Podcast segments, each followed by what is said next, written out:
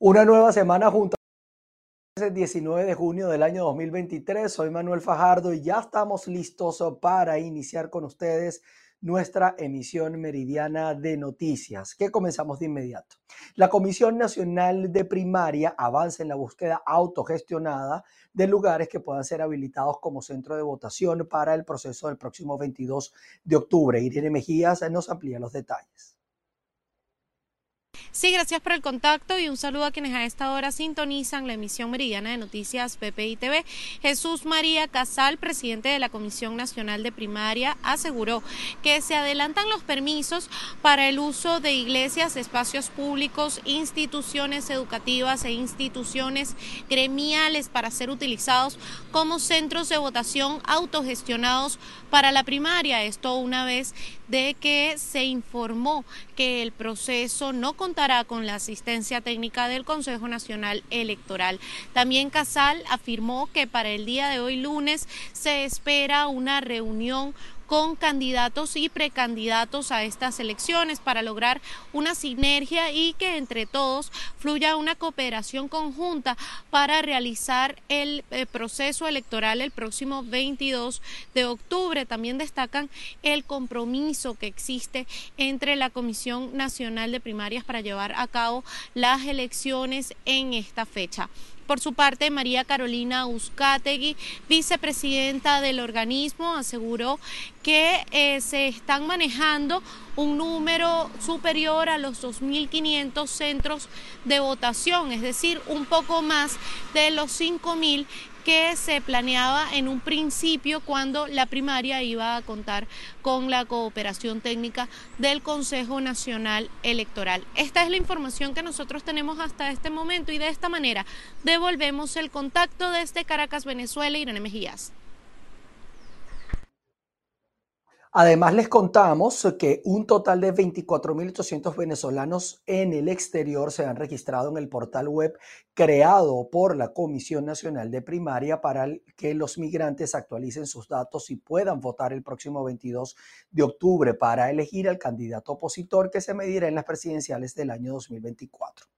El coordinador de la Comisión de Apoyo para el Voto en el Exterior de esta organización, Ismael Pérez Vigil, aseguró que hay unos 10.000 venezolanos que iniciaron el proceso y que no pudieron terminarlo por diferentes motivos, por lo que instó a los interesados a revisar el material disponible que explica el proceso de este registro. Así que lo que resta es ingresar a la página, incluso en nuestra página web, la www.vpitv.com, hay un banner que los lleva directamente a la página y también pueden ver en, nuestras redes sociales cómo hacer este registro efectivo.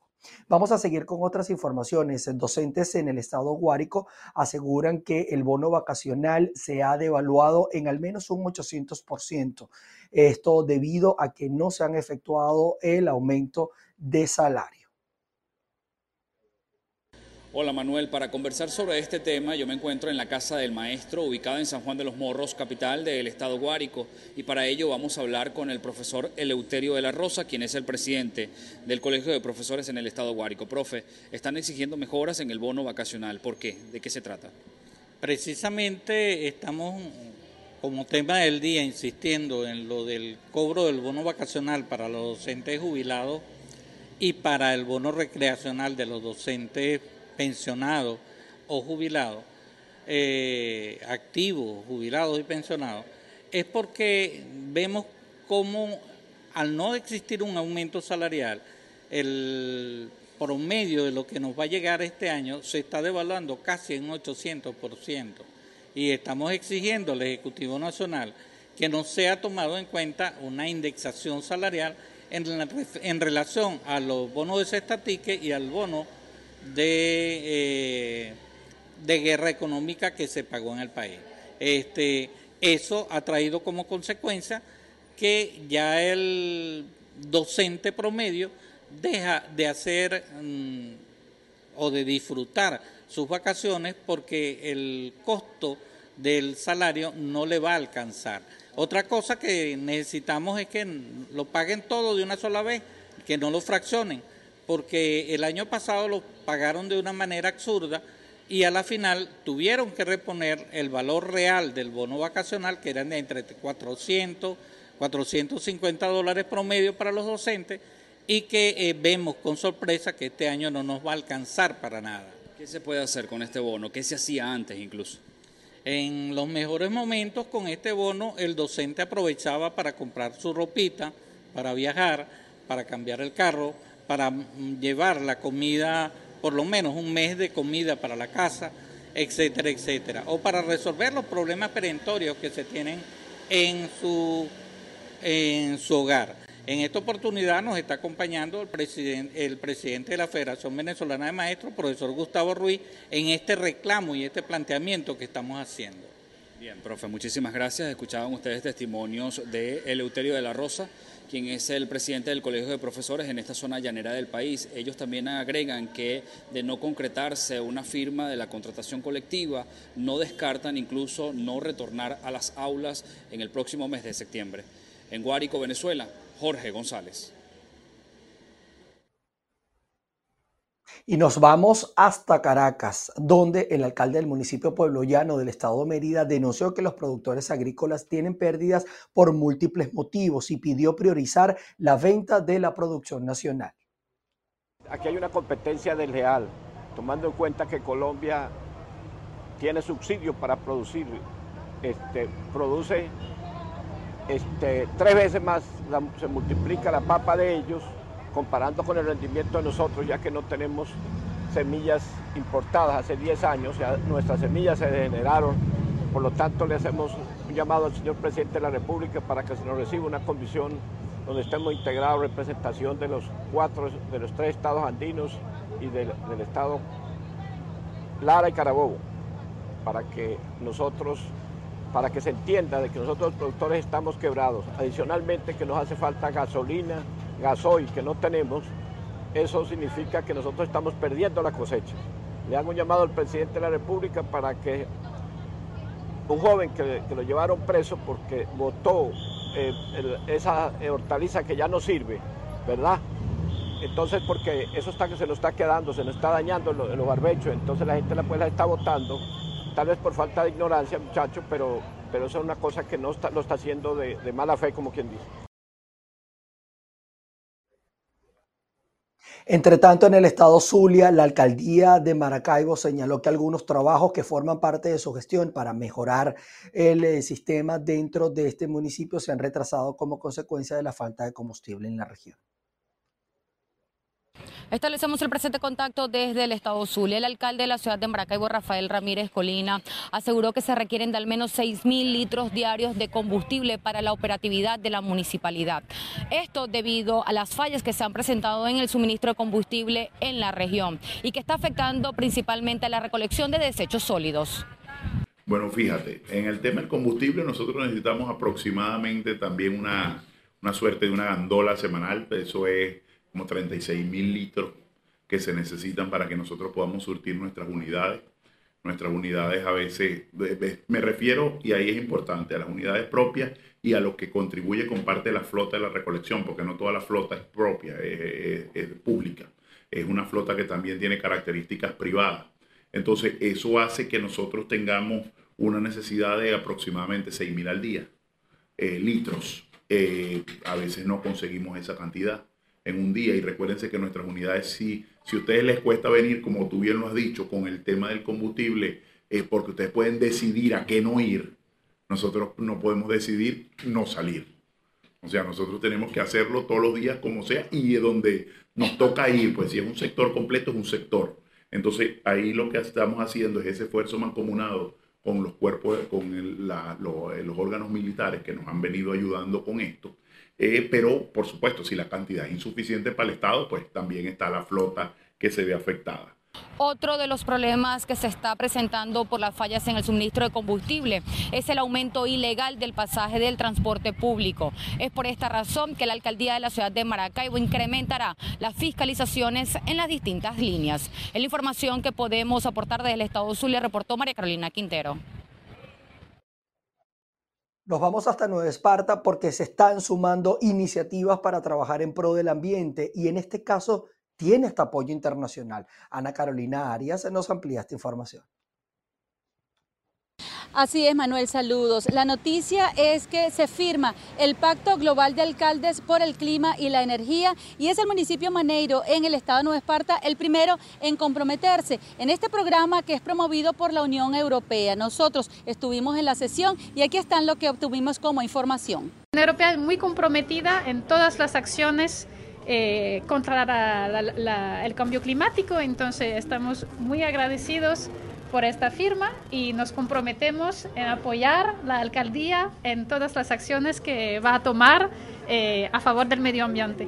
Bueno, ya sé que el municipio tiene acciones en este ámbito, pues esta tarde mismo voy a inaugurar tanques de agua que, permiten cosechar las aguas de lluvias y usar esta agua para baños. Entonces, ya sé que hay acciones que hemos financiado y vamos a tener más de estas acciones para colectar agua, para igual eh, residuos eh, ver para la recolecta de, estos residuos para que no acaben en el mar sin tratamiento. Todo este tipo de acciones las podemos apoyar técnicamente y las podemos financiar. Por su parte, la autoridad municipal dijo estar satisfecho de sumarse a este grupo de más de 2.600 gobiernos locales. La firma de, este acuerdo no nada más incluye eh, acompañamiento financiero, eh, ni aprobación de proyectos técnicos, también todo el acompañamiento que nos permite a nosotros poder eh, llevar a cabo eh, en, lo que, en lo que es la educación de, nuestros niños, de nuestros ciudadanos, todo lo que es el acompañamiento técnico para implementar planes de gestión pública que nos permitan avanzar con, respecto a esta mitigación de este daño.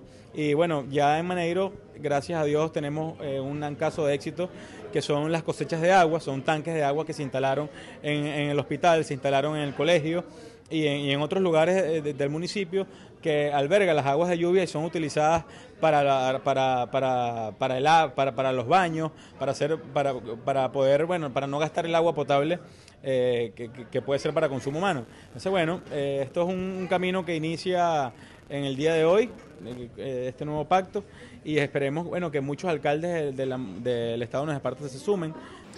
Uno de los aspectos importantes que podría implicar ser parte de esta red en función del ambiente es que pueda el municipio Maneiro obtener recursos para mejorar las condiciones de saneamiento de esta entidad, considerando que es uno de los elementos que tiene comprometido el ambiente en la región insular. Desde la isla de Margarita, Ana Carolina Arias. Y familias al norte de la ciudad de Barquisimeto, en el estado Lara, manifestaron su preocupación ante la falta de gas doméstico. Afirmaron que esta situación se ha agravado en los últimos meses.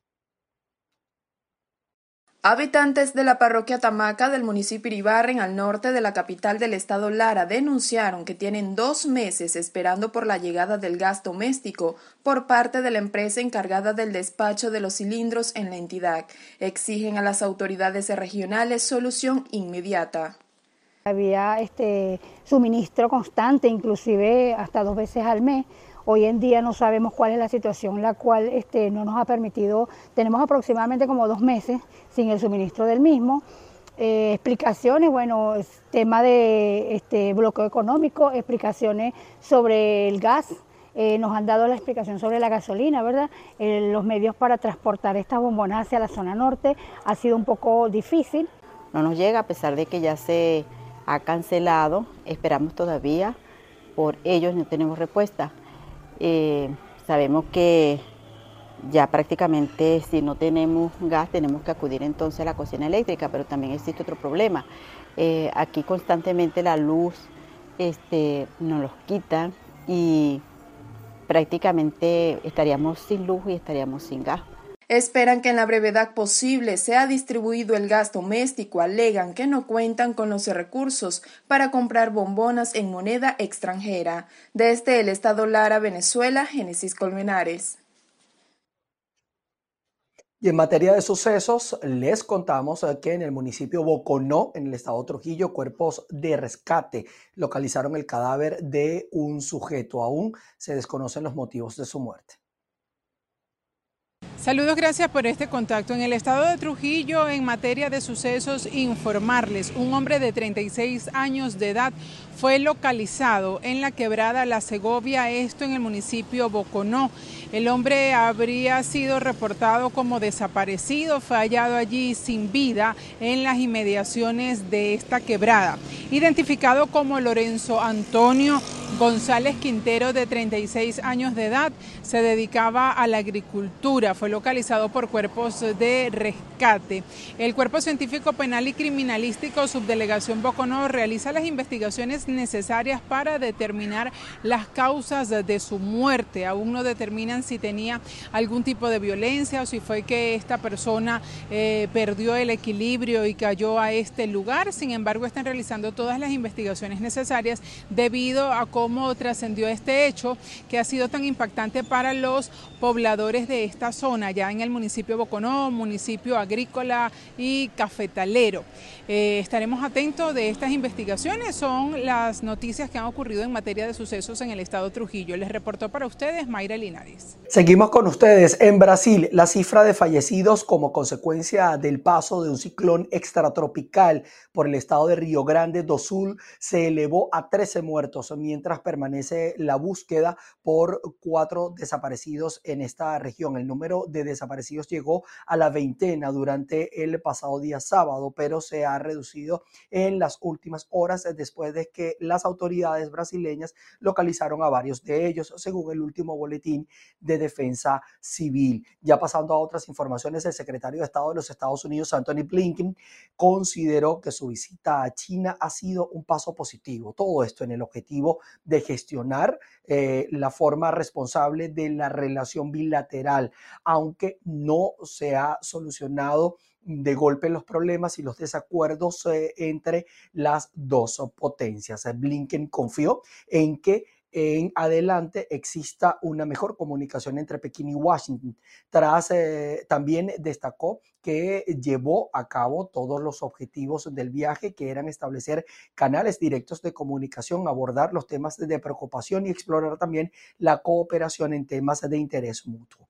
Ya nos vamos hasta Filipinas, donde la erupción del volcán Mayón podría durar tres meses aproximadamente hasta la fecha eh, unas 20 mil personas ya fueron evacuadas de las zonas eh, que están cerca de este volcán. La Agencia Sismológica de Filipinas advirtió este lunes de que la actividad del volcán Mayón puede alargarse tres meses más.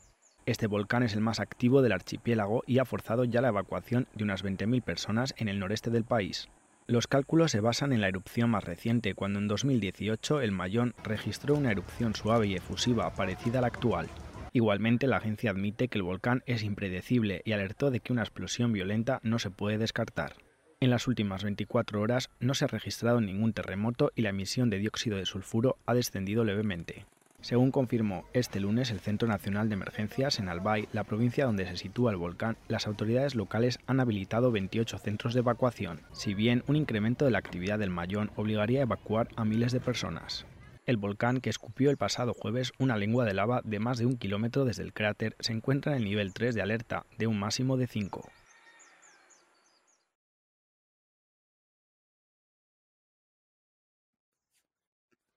Bien, y con esta información nosotros llegamos al final de nuestra emisión meridiana de noticias. Gracias a ustedes, como siempre, por preferirnos para mantenerse informados. Vamos a seguir trabajando para ustedes, claro está. Así que los vamos a esperar a las 6 de la tarde. Mientras tanto, estén siempre atentos a nuestra señal y también en nuestras redes sociales. En todas estamos como VPI TV. Allí nos pueden ubicar. Nos vemos a las 6.